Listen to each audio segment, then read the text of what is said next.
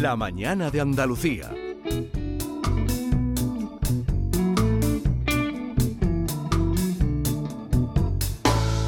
Llueven golpes en torno a mi cabeza. Esta vez sí que están pegando duro. Muerdo el polvo, me agarro a lo seguro. Años luz de cualquier otra certeza. Dicen que me salvé por la campana. Me sonríe la suerte, negra hermana. Voy en busca de alguna explicación, pero hay una bestia que ruge Bueno, esto es una tradición. Los ganadores del Premio Planeta, el ganador y finalista, se acercan por aquí todos los años y hablamos con ellos. Pero este año esto, esto es como una fiesta, porque este año no son dos, como son habitualmente. Así que supongo que la gira que están haciendo por toda España para presentar los dos libros, que, que, hoy no, nos van a entretener un rato, pues eh, son, ya, te digo, son cuatro personas eh, que están viajando por ahí, por toda España, encontrándose con periodistas, con lectores y hablando de, de los libros. Así que aquí los tenemos ya adelante. Los hombres del año. Buenos días. Los hombres y la mujer. Los hombres y la primero los hombres y ahora la mujer. Jorge Díaz, buenos días. Buenos días. Antonio Bercero, ¿qué tal? Hola, buenos días. Agustín Martínez. Buenos días. Bienvenidos. Carmen Mola, hay que decir.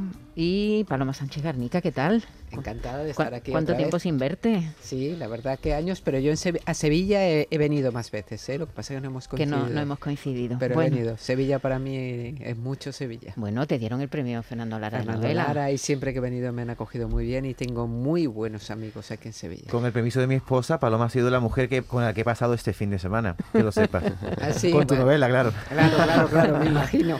Bueno, vamos a hablar de dos novelas. Se ha hablado mucho de literatura en estas últimas semanas. ¿eh?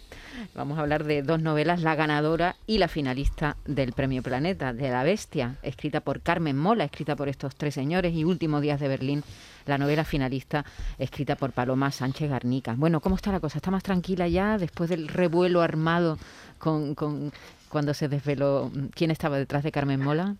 Sí, sí, sí, ya, las aguas han vuelto a su cauce, ya estamos hablando de las entrevistas del libro, que es de lo que nos apetece lo que se trata. hablar y todas las polémicas iniciales y todas esas cosas ya están quedando en un segundo plano. Pues si os parece, empezamos a hablar de La Bestia, de esta novela que nos ocupa. La novela se desarrolla en Madrid en el año 1834, una ciudad afectada por una epidemia de cólera, sacudida por la Primera Guerra Carlista, una lucha que se, mantuvo, en España pues prácticamente durante todo el siglo XIX el mismo año que se produjo la matanza de los frailes, esta revuelta anticlerical que acabó con la vida de más de 80 religiosos.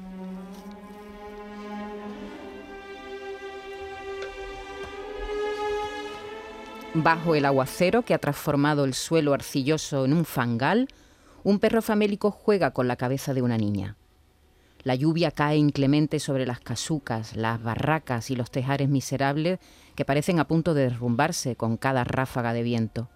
El cerrillo del rastro, no lejos del matadero de Madrid, se inunda siempre que llueve. Para llegar a este barrio pobre y olvidado hay que bajar una rampa abrupta y salvar continuas cortaduras de terreno que forman barrancos aquí y allá. El agua golpea con fuerza los tejados de hojalata, de paja, de ramas, penetra en las viviendas, crea charcos en la arena y cascadas en los taludes.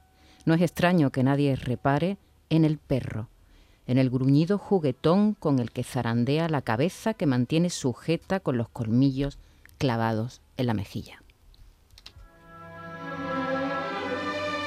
Y así comienza la bestia. Jorge, Carmen Mola Inquietante. Inquietante, el mal, la violencia. Ahí sigue. Pero no solo eso, el mal y la violencia sí que son característicos de, las novelas que escribimos con el, con el seudónimo de Carmen Mola, pero en esta novela hay mucho más. Es una novela muy ambiciosa, es una novela histórica, es un, es un thriller, eh, tiene partes de novela costumbrista, partes de novela de terror, partes de novela naturalista. Eh, hemos querido hacer una novela muy ambiciosa. Ese inicio pues es muy Carmen Mola, es lo que nos exigen, ¿no? Pero, pero después en la novela hay mucho más. Y yo creo que hay que meterse en sus páginas y descubrirla. y, y, un protagonista, además de por encima de todos los protagonistas físicos, que es la ciudad de Madrid. El retrato de la ciudad de Madrid del siglo XIX, que a mí casi me ha recordado más a, un Madrid del siglo de oro, porque se parece a veces, se parece a una novela picaresca. Sí, es verdad que la novela yo creo que es un poco novela mestiza, sí, sí, decían por ahí en algún sitio, que mezcla muchos géneros, ¿no? Y entonces es verdad que es una novela histórica, tiene elementos de picaresca, eh, tiene como, bueno, casi de cuento gótico a veces, ¿no? En, determinados momentos de la, de la novela.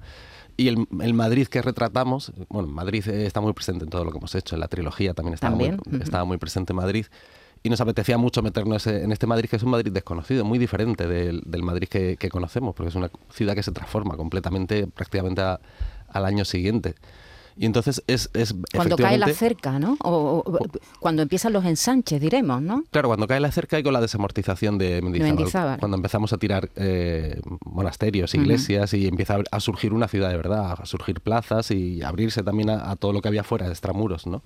Que era toda esa miseria que parece retratada en, en La Bestia, ¿no?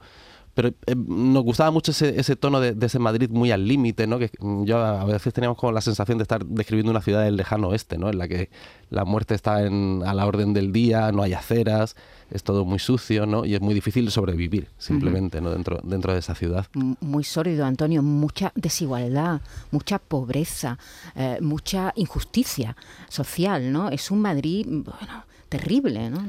Sí, sí, sí, sí, es un Madrid terrible, es un Madrid, ese, ese fragmento que, que acaba de, sonar del arranque de la bestia está mostrando dos cosas. Por un lado, la trama principal, que es ya eh, la aparición de cadáveres desmembrados de niñas, eso lo está mostrando, esa bestia que está secuestrando y matando niñas en Madrid, y diríamos que es la trama principal, pero también está mostrando ese fragmento, el Madrid embarrado, el Madrid pobre de tejares, de casucas que se caen a pedazos con un solo soplo de viento es el Madrid de fuera de la cerca, el de los arrabales, que es donde, donde secuestran a esta bestia de que, a la que alude el título, está secuestrando a las niñas y donde deja los cadáveres. Es un Madrid embarrado, es un Madrid miserable, de pobres de solemnidad, cuya única aspiración es llegar al final del día con un trocito de pan que llevarse a la boca. Y no siempre lo consiguen. No siempre lo consiguen. Y nuestro, nuestro nuestra protagonista Lucía, que es una niña huérfana, pobre de solemnidad, se le vamos a poner una angustia mayor que la de la supervivencia, que es la de encontrar a su hermana secuestrada a su hermana Clara, secuestrada supuestamente por la bestia. Y está esa lucha de Lucía, de esta niña valiente, eh, que, pierde a su madre, que lo pierde todo, que no tiene nada y que se lanza a la búsqueda de esta niña en este Madrid horrible, que además está viviendo un momento histórico conocido, ¿no? También coincide con la matanza de los frailes, Jorge. Otro hecho histórico que ocurrió en el 34, en 1834. Sí, la matanza de frailes, que realmente es lo que, lo que nosotros usamos como, como desencadenante de, la novela, ¿no? Eh, en, ese, en ese Madrid que, en el que los curas, los frailes mandan, los frailes tienen, Madrid está lleno de conventos, de palacios que han ido heredando y todo eso, entonces el pueblo está eh, muy en contra y además los eh, estamos en la guerra carlista. Los curas, el, el, pueblo acusa a los curas de estar envenenando las fuentes para que puedan entrar los carlistas en la ciudad eh, los, los, frailes acusan al, al, pueblo de estar provocando el cólera con su, con su falta de higiene y entonces eh, allí pues eh, se van produciendo como mm, malentendidos, malas intenciones y todo y todo eso es histórico, ¿no? De repente una tarde, la tarde del 17 de julio de 1834, la gente monta en, en cólera precisamente en una epidemia de cólera y, se mata a setenta y muchos frailes en una sola tarde, se queman iglesias, se destrozan estatuas y entonces a partir de ahí nosotros eh, vemos qué es lo que estaba pasando, qué es lo que estaba pasando en la ciudad y claro, y le metemos aparte esta trama, esta niña que necesita aliados de la forma... Los encuentra, ¿eh? los, los encuentran, quizá no eran los mejores al principio de la novela, pero se convierten en los mejores poco a poco porque le, le van ayudando a resolver. No vamos a decir si al final lo consiguen o no. Es Carmen Mola, no hay que esperar finales muy felices. Y además eh, te, te lleva sorpresa porque dice no, no puede morir. este no puede morir en medio de la novela. Paloma muere en medio de la novela. ¿Cómo es posible?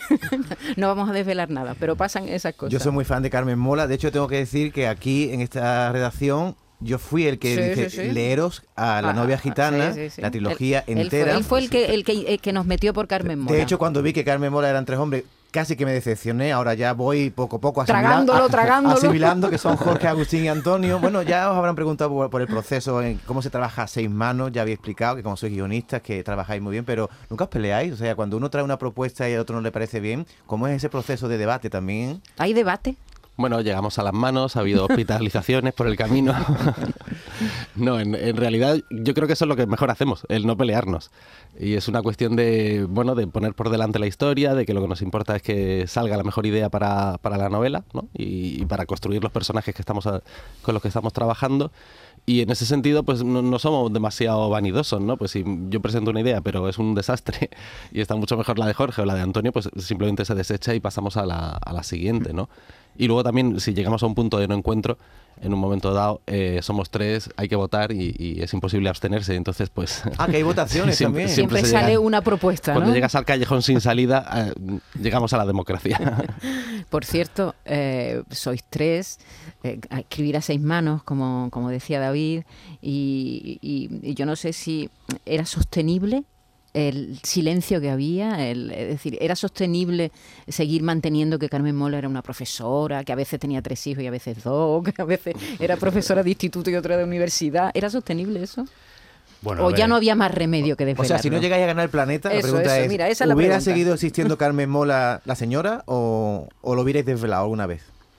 Tenía ya algo de secreto abrasador. Las sí, cosas sí, sí, estaba ya quemando, ¿no? Eh, empezaba a ser un secreto a voces en los mundillos, en los mentideros literarios, ya empezaban a colocar a uno de nosotros, a otro, a otro, nunca a los tres juntos, eso hay que decirlo, o sea que algo, algo hicimos bien en la protección del secreto, pero yo creo que ya iba llegando el momento de decirlo. También hay algo de vanidad, ¿no? Del autor que, es que, que ve que coloca un éxito y dos y tres con la trilogía de Elena Blanco, que es algo que sucede rara vez en la carrera de un escritor y nos está sucediendo y no podemos contárselo a nadie, no podemos... Pero eh, creo que había alguien que ni siquiera su madre lo sabía, ¿quién, de los tres? Tú, mi, ¿no? Mi madre, mi madre se enteró la noche del planeta.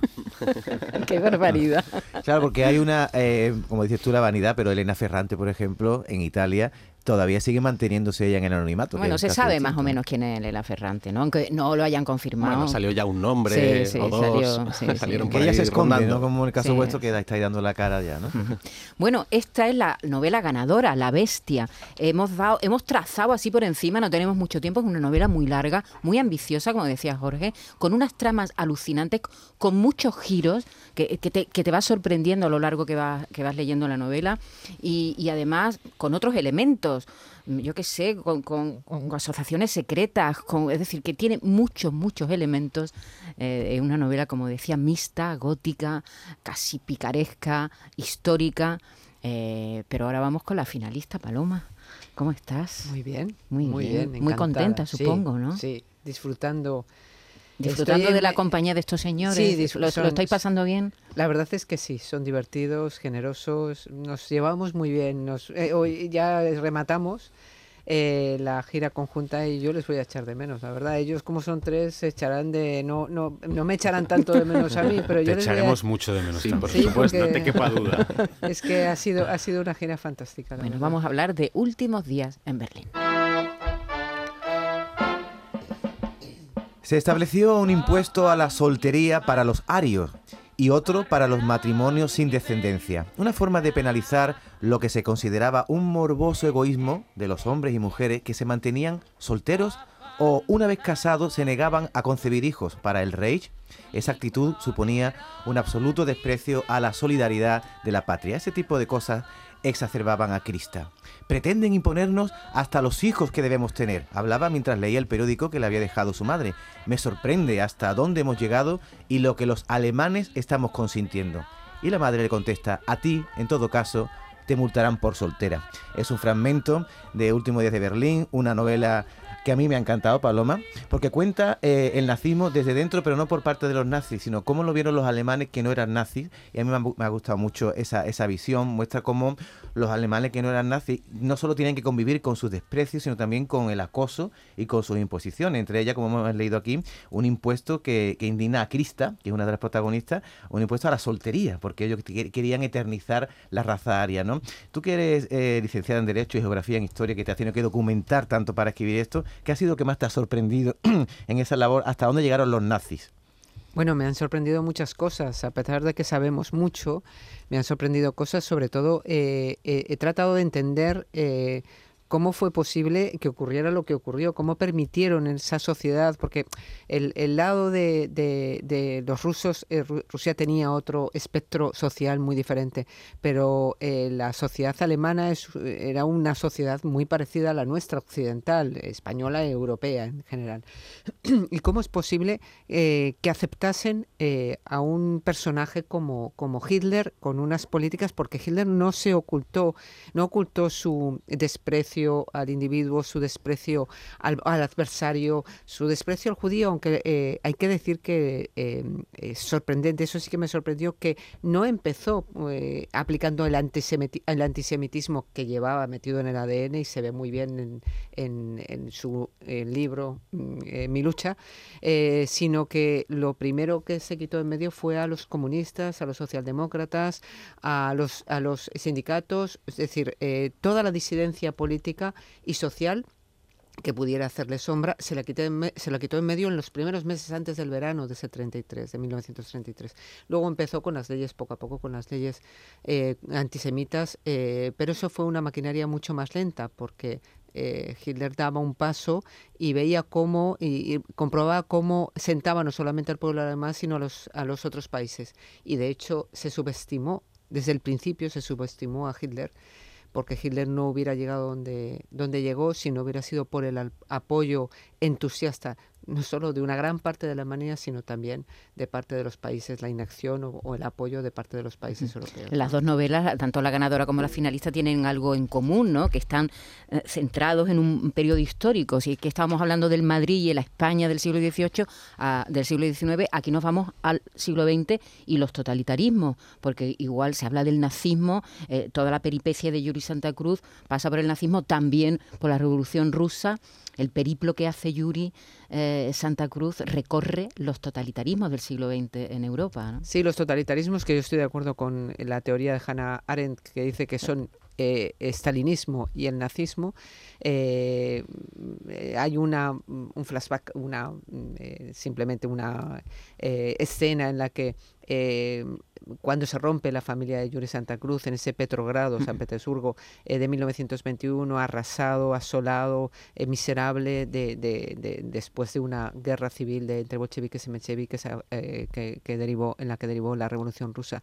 Y luego em, Yuri Santa Cruz es el personaje a través del cual los electores van a ir entendiendo poco a poco cómo mm, las personas corrientes fueron asimilando poco a poco ese veneno letal del odio, esa eh, aumento arrasador del fanatismo, ese bueno, esa falta física de falta de libertad o, el miedo, el miedo que se instaló en ambos, no solamente en la Alemania nazi, sino también en el Moscú stalinista, ese miedo, ese, esa vigilancia endémica, ese miedo a ser señalado, a ser excluido de la masa, que es una de las características de los totalitarismos, eh, eh, formar una masa social que apoyase el partido o el canciller, el líder en este caso, en caso de Hitler, eh, y, todos los que no estuvieran dentro de esa masa quedaban excluidos y la exclusión suponía, tenía muchas consecuencias, pues ser apartado, no tener,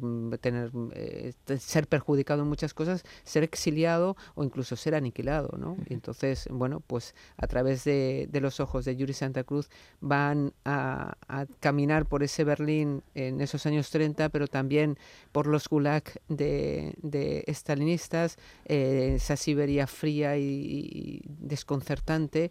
¿Qué, te hizo pensar en esta novela? Pues lecturas. Eh, cayeron eh, hace dos, en el verano prepandémico, ahora hablamos del verano antes, la era antes de Cristo, pues ahora hablamos en el verano prepandémico. Cayeron varias lecturas en mis manos que, encendieron mi, curiosidad. la primera que cayó en mis manos fue El archipiélago Gulag, que me dijo una amiga, voy a leer El archipiélago bueno, yo leí el primer, tengo que decir, el primer volumen porque es una obra inmensa, pero ahí tiré un poco y ya encontré el vértigo de, de Ginsburg. Luego ahí cayeron las benévolas también en mis manos y ya del lado de, claro del lado de, del nazismo. Y fueron cayendo eh, ocho vida, eh, la octava vida eh, que es fantástica, fantástica novela. esa novela a través de la, de la, la, revolución. Bueno, todo en lo Georgia, que ¿no? En Georgia, la patria de, de, Stalin y de Beria. Y Beria, y de Beria. uno, de los personajes de la octava personajes vida. de la octava vida y de, y de también aparece en, en, Últimos días en Berlín. Y a partir de ahí em, surge una curiosidad y me interesa. Y no sabía si tirar por el ascenso del nazismo, entender qué es lo que ocurrió para que llegase eh, al horror de la Segunda Guerra Mundial, porque sabemos las consecuencias, pero ¿por qué? Y, y, pero también me quedaba, es que tengo que contar, tengo que entender este, este Moscú estalinista, esta, este, eh, el otro lado de la moneda, ¿no? de la otra cara de la moneda.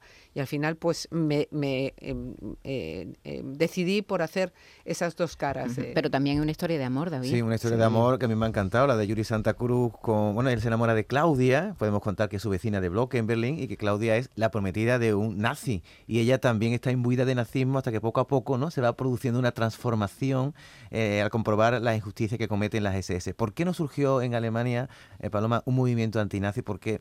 ¿Qué tuvieron que ver ahí el espionaje, la delación, los guardias que vigilaban cada bloque y cada edificio? ¿Eso fue el motivo por el que no hubo una, una defensa contra los nazis? Lo hubo, lo que pasa que se jugaba en la vida y había eh, la Gestapo y la vigilancia que establecía no solamente los policías, la, los que formaban la Gestapo, sino eh, la gente que, que, se enalteció la delación, el que delataba subía puestos.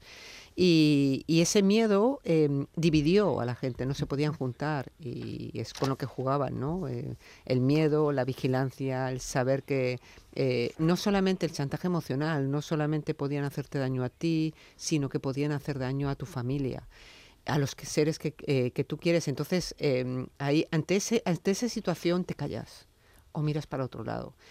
En, este, en este sentido, em, esa pregunta que me, que me hacía yo al principio, ¿cómo fue posible que el pueblo alemán, porque al principio no estaba muy por la labor de los nazis ni de Hitler, pero poco a poco se fueron dejando. Tenemos que tener en cuenta que la propaganda de Goebbels funcionó muy bien. Eh, eran lo que escuchaban, se, se, fabricaron unas radios muy baratas que llamaban la radio del pueblo para que todos los rincones eh, de todos los hogares, de todos los sitios de Alemania llegasen ese mm. mensaje constantemente. Entonces, claro, en una sociedad vulnerable, eh, social, económica, políticamente muy confrontada con el miedo que crearon de que iba a venir el comunismo bolchevique y les iban a quitar todas las propiedades, iban... Eso fue lo que eh, hizo que el, alemán medio dijera, bueno, pues este hombre que es tan enérgico, que tenía esa, pues puede unirnos como patria, como en, en base a esa raza, esa superioridad de raza, se lo creyeron y al final pues les llevó a donde les llevó, ¿no? Y hubo muchos al principio que lo creyeron, hubo muchos que eh, una vez terminada la Segunda Guerra Mundial siguieron manteniendo esa firmeza en la raza aria, y, aunque lo callaron, ¿no? Pero hubo muchos que se quedaron por el camino y que no entendían y que, bueno, pues eh, la sensación de culpabilidad, de responsabilidad diluida en la mayoría que ha habido en Alemania es eh, un elemento para estudiar. Y dura todavía. Eh, bueno, como ven son dos bestias, ¿no? Estamos hablando de dos bestias. Una bestia que en principio es una bestia física, un hombre, al principio pensaban mitad bicho, mitad hombre, no, es un hombre y es también una sociedad eh, que, que, que, es una bestia para, para, el ser humano y otra bestia, otras bestias.